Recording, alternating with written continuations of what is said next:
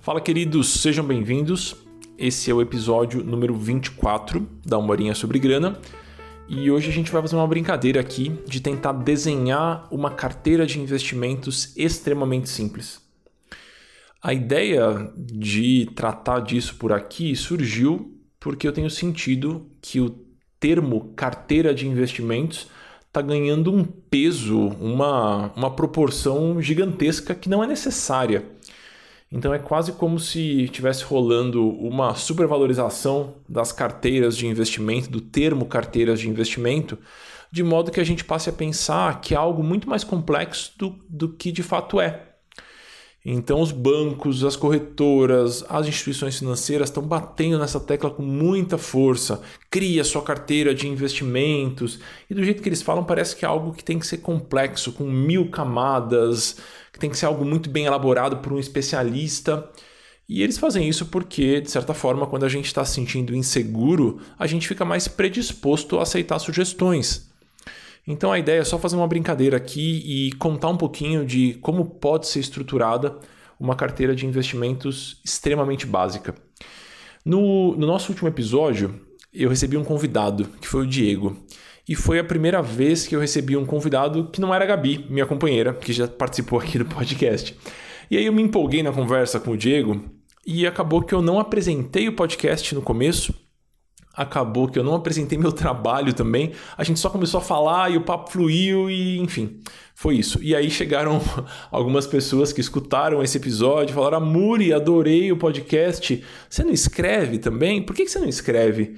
Aí eu falo, Deus do céu, eu escrevo bastante há anos esse podcast aqui, esse imenso áudio de WhatsApp que a gente chama de podcast, é uma iniciativa mais despretensiosa, é um jeito da gente colocar o assunto dinheiro na mesa, né? Mas não é de maneira nenhuma a base do meu trabalho.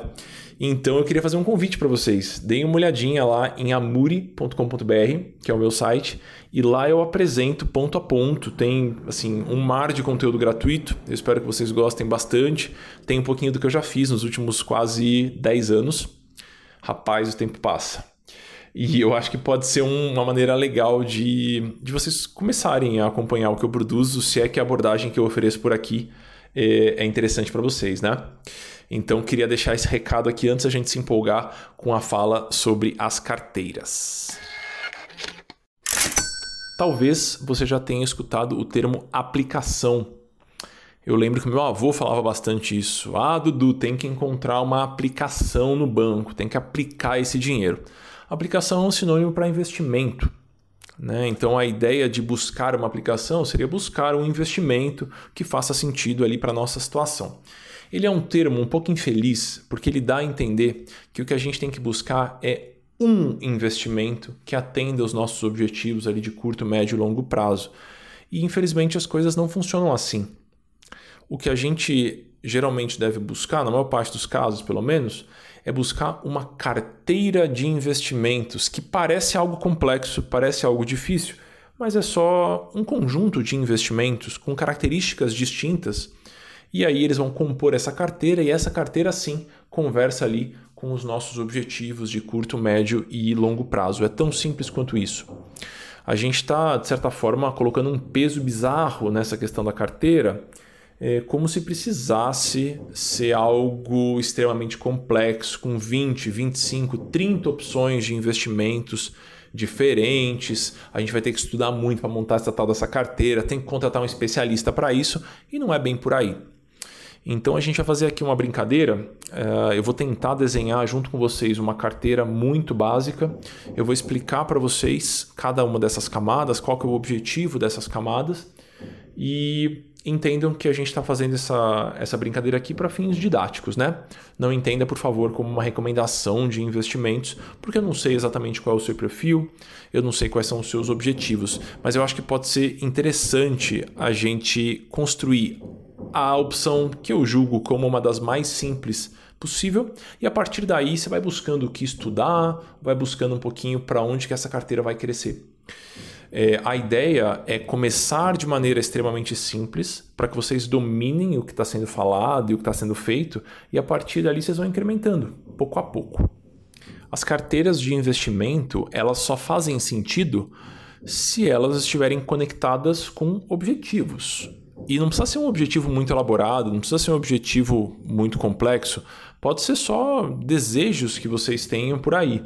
Então, ah, eu, eu gostaria de ter ah, uma reserva de emergência, talvez, para se acontece alguma coisa por aqui. Eu gostaria de ter uma grana que eu vou separar para minha aposentadoria. Eu gostaria de ter uma grana que eu vou deixar travadinha ali por 3, 4 anos, que é para uma pós-graduação, ou para uma viagem, ou qualquer coisa do tipo. Então, não precisa ser algo muito elaborado, mas é importante que vocês saibam que tem que existir essa conexão entre a carteira de investimentos e os objetivos de vocês. No nosso cenário aqui, a gente vai desenhar da maneira mais, mais simplória possível, né? Então a gente vai começar pensando na primeira camada dessa carteira. Ah, antes de eu entrar na primeira camada da carteira, as carteiras de investimento elas costumam ter o formato de um bolo de casamento. Então a gente começa com a parte mais larga do bolo, e é ali que a gente vai ter investimentos de baixo risco, investimentos que eu posso sacar a qualquer momento, que eu não vou ter grandes dores de cabeça, que não vão ter grandes oscilações. E a gente vai, depois que montou essa primeira camada, a gente vai montando as outras. Geralmente, na maior parte dos casos, isso tem ali uma figurinha de um bolo de casamento, porque as camadas mais básicas geralmente são maiores. E aí depois a gente vai montando as outras camadinhas. A gente vai começar falando aqui sobre reserva de emergência né, que costuma ser o primeiro, o primeiro objetivo ou o primeiro dinheiro que a gente guarda na vida. Então é uma grana que a gente vai deixar separadinha para se acontecer alguma coisa a gente tem de onde tirar, não precisa pegar empréstimo no banco, alguma coisa assim. É, não vou entrar aqui em detalhes de tamanho da reserva de, de emergência ou, enfim, o que, que você tem que levar em consideração para ponderar sobre o tamanho, sobre o estilo, enfim. Mas se você der uma olhadinha é, no meu site, tem uma aula inteira gratuita sobre isso. É só dar um play lá, não precisa nem se fazer cadastro. E eu não costumo perseguir as pessoas com anúncios pagos.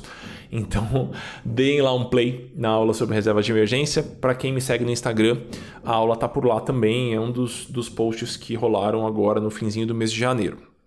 Então a gente vai ter que buscar um investimento para essa primeira camada. É uma camada extremamente básica e o dinheiro tem que ter liquidez. O que, que isso quer dizer? Quer dizer que a gente tem que conseguir sacar a grana a qualquer momento, porque, enfim, é uma grana para imprevistos.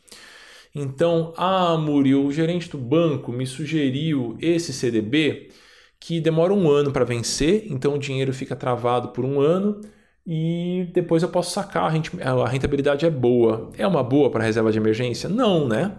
Porque a reserva de emergência não pode esperar um ano para sair. Tem que ser um dinheiro que a gente pode sacar a qualquer momento. Para essa primeira camada da carteira, uma sugestão interessante que a gente utiliza muitíssimo é o Tesouro Selic ou um CDB do próprio banco. Então, um CDB que renda 100% do CDI. Se eu estou falando aqui termos complicados para você, depois que terminar de, esse, esse, de, escutar esse episódio, volta alguns. No episódio número 22, eu explico um pouquinho mais sobre essa, sobre essa história toda é, dos investimentos mais básicos, dessa camada mais básica de investimentos. O fato é, vai ser um lugar que vai ter uma rentabilidade muito grande? Não vai ser um lugar que vai ter uma rentabilidade grande. A ideia é simplesmente deixar o dinheiro em outro lugar que não a conta corrente, vai ter uma rentabilidade mais básica, em especial agora que a gente está com uma taxa Selic mais baixinha e a gente vai poder sacar na hora que a gente quiser. A Múria no conta funciona para essa camada? Funciona. O CDB do Banco Inter funciona? Funciona. O CDB que paga 100% do CDI do Bradesco funciona? Funciona também. Não compliquem, pessoal. Não, não compliquem desnecessariamente as coisas. Então, é um investimento básico, pós-fixado, que vai pagar 100% do CDI ou alguma coisa muito próximo disso. Então, essa é a primeira camada da nossa carteira de investimentos. Então, é, ela vai servir para imprevistos que vão surgindo, com certeza vão surgir ela serve para uma emergência maior também, e ela é uma camada muito básica que não vai ter volatilidade. Então, nesse cenário hipotético, é a primeira camada aqui da nossa carteira. com, feita a camada de emergência, uma vez que a gente já tem essa reserva montada, a gente vai partir para outras camadas. E no meu, no meu desenho do meu personagem aqui, esse cara está preocupado com a aposentadoria. E aí ele recebeu uma proposta da corretora com 16 investimentos diferentes. E aí ele viu aquele monte de nome difícil: Top, Premium, Black, Safira, Platinum. E, e aí ele falou: Não entendo nada. E aí ele travou. E qual que é a resposta que eu daria para essa pessoa que travou? Olha, vamos voltar para o básico. Né? Você montou sua reserva de emergência? A gente vai buscar agora um título de longo prazo com baixíssimo risco. E aí eu vou sugerir um Tesouro IPCA+, um título do Tesouro Direto, que você consegue acessar a partir de qualquer banco ou qualquer corretora, e ele é atrelado à inflação. A MURI é a única opção de título? É bom para todo mundo? Não, mas ele funciona para muitas pessoas e ele é um título que, na minha opinião, conversa com a realidade do nosso país, que é uma realidade onde a inflação é sempre um fantasma, é sempre algo possível de acontecer. A gente teve uma crise de hiperinflação há pouquíssimo tempo, né? Então eu vou sugerir um dos títulos do Tesouro, que é o título atrelado à inflação. Você talvez veja este mesmo título com o nome de NTNB e talvez você veja alguém falando por aí: ah, é o Tesouro IPCA. IPCA é o nosso principal indicador de inflação. Então, como é que funcionam esses títulos? Você compra uma fração desse título ou o título inteiro e ele vai render a inflação mais alguma coisa ao ano. Essa alguma coisa a gente chama de prêmio. Então é como se a gente estivesse falando assim: ah, ele rende a inflação mais um prêmio por ano. Enquanto eu estou gravando aqui esse, esse podcast, eu abri o site do Tesouro e eu vi aqui a inflação mais 3,6. O que, que isso quer dizer? Quer dizer que se a inflação for 4 e ele paga 3,6 de prêmio, a gente está falando ali de mais ou menos entre 7,5% e 8% ao ano. A o que, que vai acontecer se a inflação subir? o título paga mais. E se a inflação for mais baixa, o título paga menos. O fato é, a gente está garantindo uma rentabilidade acima da inflação. A gente está garantindo uma rentabilidade real. Então, essa seria a nossa segunda camada da carteira. É uma camada que vai conversar com o longo prazo. Ah, Muri, eu tenho 40 anos, eu gostaria de me aposentar lá perto dos 60. Tem título do Tesouro Longo assim? Tem título do Tesouro Longo assim. Tem título de inflação para 6 anos, tem título de inflação para 15 anos, tem título de inflação para 25 anos. A Muri, mas e os fundos que o gerente do banco me indicou? Então, eu me atrevo a dizer é, que títulos básicos de inflação batem a maior parte dos fundos de investimento oferecidos, no, em especial nos bancos de varejo. Isso não quer dizer que fundos de investimento não façam sentido, que fundos de investimento não sejam interessantes. Mas para esse começo, para a gente entender a base, para a gente começar a montar essa carteira, na minha opinião, os títulos de inflação são fáceis de entender. E dá para a gente começar com muito pouco. Então, entre 40 e 50 reais, você já consegue comprar uma fraçãozinha de título. E aí você pode fazer isso todos os meses. Muitas pessoas utilizam os títulos de inflação do Tesouro como sendo um complemento ao INSS. Então, ah, eu vou colocar 200 reais por mês, ou eu vou colocar 500 reais por mês. Dá para fazer uma projeção de quanto que isso vai virar? Dá.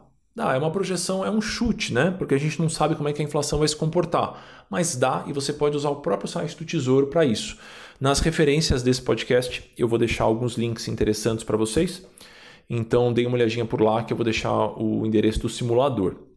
Então vejam, vamos, vamos recapitular um pouquinho. Temos ali um título básico, que é o Tesouro Selic ou um CDB, para a primeira camada da carteira. É uma camada que eu vou poder sacar a qualquer momento. E agora eu estou comprando um título de longo prazo para aposentadoria, por exemplo. Então já tenho dois títulos diferentes, o que já é muito melhor do que ter só um CDB ou do que estar só na poupança. Vejam, meu objetivo aqui é que vocês não travem no meio do processo, que é o que eu mais escuto, em especial dos alunos do Dinheiro Sem Medo. É, o aluno me fala assim: então, Amor, eu entendi, acho que eu entendi quase tudo. Eu vi sobre fundos de investimento, eu vi sobre os títulos, aí eu pergunto: você já fez a aplicação? Aí a pessoa, ah, ainda não, eu estou aqui ainda um pouquinho inseguro. Então, eu estou tentando oferecer para vocês uma base que permita que vocês fluam nesse tema. Então, um investimento básico para reserva de emergência, para uma grana de curto prazo, um investimento para mais longo prazo, que poderia ser, por exemplo, para uma aposentadoria. Mas a Muri, eu gostaria de, além da reserva de emergência, eu quero ter uma grana porque eu vou trocar o sofá da sala ano que vem e eu preciso juntar uma grana todo mês aqui para isso. Não tem problema, engorda essa primeira reserva, que é essa reserva mais líquida. Né? Você não é obrigado a deixar nessa reserva de liquidez só a sua reserva de emergência. Você pode ter outros objetivos que conversam com essa camada da carteira. Talvez, e veja bem, é talvez mesmo, isso não é uma regra, talvez você tenha a disposição para colocar um tiquinho de risco em uma camada pequena da carteira. O que, que isso quer dizer? É, você não vai brincar de caça-níquel, você não vai para Las Vegas torrar seu dinheiro num cassino, mas talvez, pensando no 100% da sua carteira, talvez você possa deixar 5% com um pouquinho mais de volatilidade. Então, num investimento um pouquinho mais arrojado, Geralmente, quando a gente está pensando em investimentos mais arrojados, a gente pensa em bolsa de valores. E entrar na bolsa de valores e estudar os papéis e mergulhar nesse universo da renda variável não é algo tão simples assim. Né? Mexe com, com os nossos nervos, exige um pouquinho mais de estudo. Então, eu vou sugerir aqui uma abordagem possível para quem está começando. E, por favor, entendam, não é todo mundo que tem que ter renda variável na carteira e não é todo mundo, em especial, que tem que ter uma camada grande de renda variável na carteira. Se movimentem com responsabilidade nesse sentido. Quando a gente está pensando em renda variável, a gente tem dois caminhos é, que são bastante comuns. A gente pode comprar os papéis ou a gente pode comprar fundos ou ETFs. O que, que eu quero dizer com comprar o papel? Você vai abrir a sua corretora ou o site do banco e você vai dar uma olhada ali. Ah, tem esse papel aqui da Petrobras, tem essa ação da Petrobras, é PETR4. Você vai lá e compra um papel da Petrobras. E aí você olha, ah, tem esse papel aqui da Gerdau, né? GGBR4. Você vai lá e compra esse papel da Gerdau. Você pode montar a sua carteira de renda variável comprando os papéis. É uma abordagem que eu gosto? Não Vai ter gente que vai querer me matar por conta dessa, dessa fala? Sim, paciência. eu acredito que para a maior parte das pessoas que não vive do mercado, que não estuda o mercado 100% do tempo, ou que não dedicam uma grande quantidade de tempo ao mercado, comprar papéis é pedir para sofrer. Essa é a minha opinião só. Isso não está muito aberto à discussão vocês vão perceber, se vocês mergulharem um pouquinho no universo da educação financeira, em especial no universo do YouTube, né, do, dos canais de educação financeira no YouTube, as pessoas se dividem em times e as pessoas defendem os seus times como se a vida da mãe dependesse disso. Então tem a turma que defende a compra dos papéis e que todo mundo tem que estudar papel e tudo mais, e tem a turma que prefere fundos de investimento ou ETFs, que eu vou explicar já como é que funciona. Eu sou mais para essa segunda turma, mas eu me considero uma pessoa muito ponderada. Então eu estou aqui oferecendo uma abordagem que para a maior parte das pessoas me parece que é a que possui mais bom senso, a mais ponderada. Então eu acho que a pessoa física ou ela não tem disposição, ou ela não tem tesão de fazer isso, ou ela não tem tempo de fazer isso, que é analisar os papéis, analisar os números das empresas. A maior parte das pessoas que eu vendo, que eu, que eu observo, né, comprando e vendendo papéis da bolsa de valores, tá só jogando videogame, né? E é um videogame muito caro. Então eu acho melhor comprar um PlayStation 5, que dizem que é muito legal, ao invés de simplesmente brincar com os números que estão piscando na tela. Não estou falando que com todo mundo é assim, pelo amor de Deus. Né? Tem pessoas que estudam os papéis e que se dedicam a isso e que gostam e podem se dar bem desse jeito, enfim, vira quase que um hobby ali também para a pessoa, né? Uma eu acho super interessante, mas na minha opinião, a maior parte das pessoas não tem esse perfil. E é isso que a gente vai falar aqui na nossa carteira simplória, na carteira mais simples possível aqui. Se você quer colocar renda variável na sua carteira, e para a maior parte das pessoas faz sentido ter um pedacinho em renda variável, eu acho que faz mais sentido você trabalhar com fundos de investimento ou ETFs. É, o mundo dos fundos de investimento em renda variável ele é muito amplo.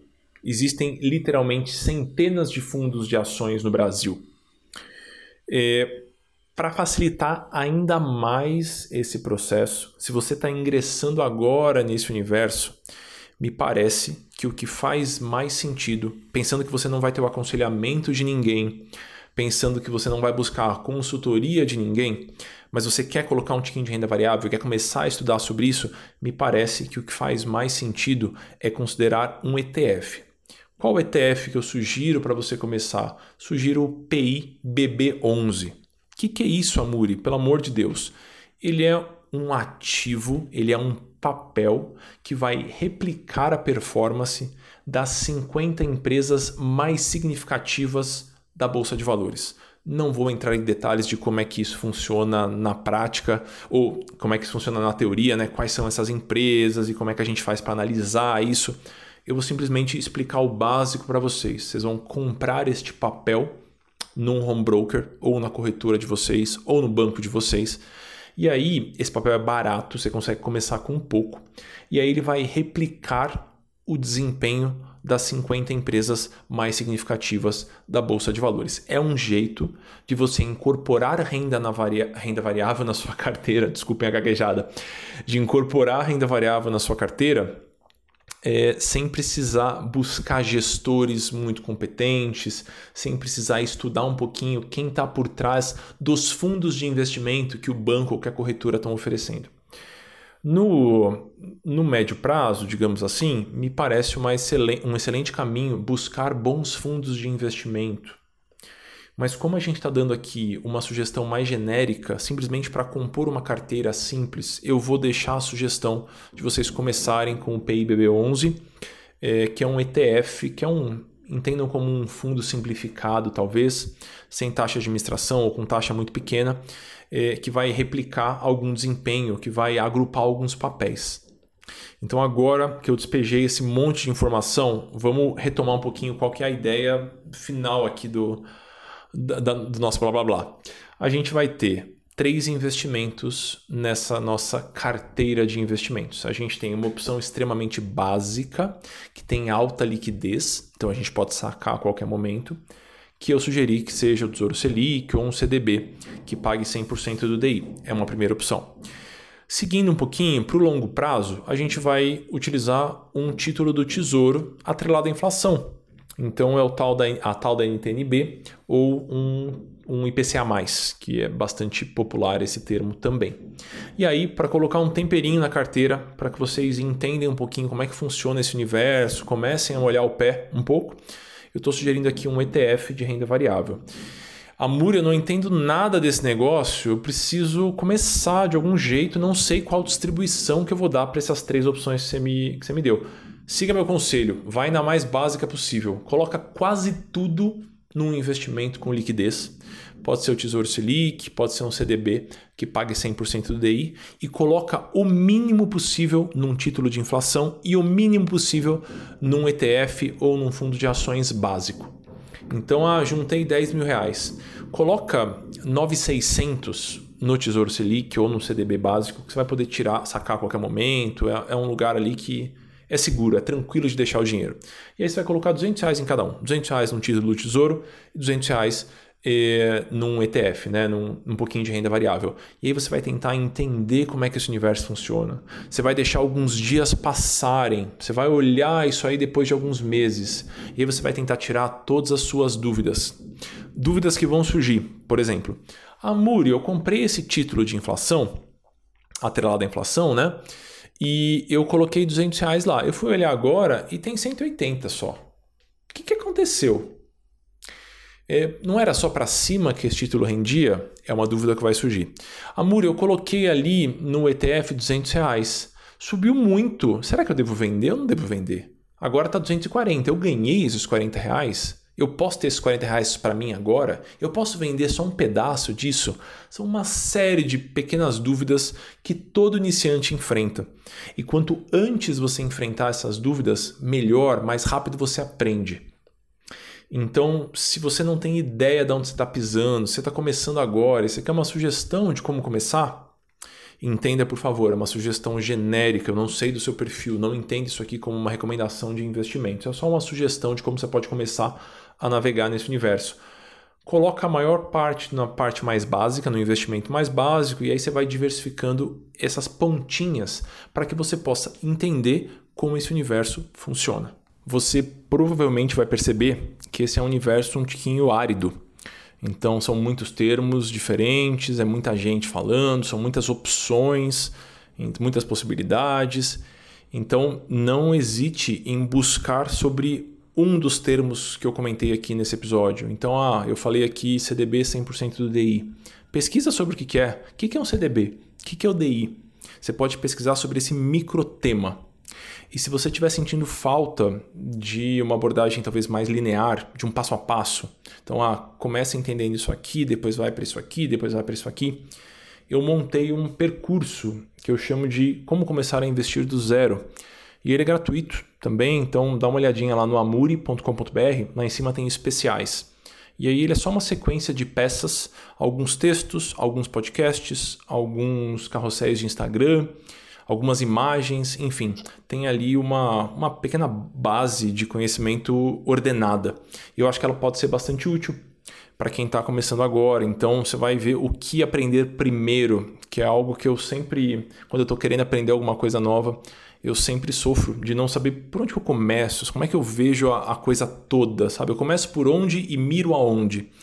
Então, pensando nisso, a gente construiu esse pequeno percurso. Eu espero que seja útil para vocês. E se surgirem dúvidas por aí, não deixa de me dar um oi lá no Instagram, no arroba eduardoamuri, ou no meu e-mail, que é o eduardo.amuri.com.br. É isso por hoje, queridos. Nos próximos dias surgirão outros episódios. Eu estou gravando aqui essa temporada enquanto eu recrio ou refaço algumas das aulas do Dinheiro Sem Medo e do Finanças para Autônomos, que são meus programas de acompanhamento. Estou super animado por aqui. Se você gosta da minha abordagem, não deixe de deixar o seu nome lá no Me Avisa, que é a listinha que eu faço para avisar as pessoas. Vejam só que criativo. É, quando eu abro as vagas e as próximas vagas abrem no dia 6 de abril. É isso, queridos. Até semana que vem. Fiquem bem por aí. Um abração e seguimos.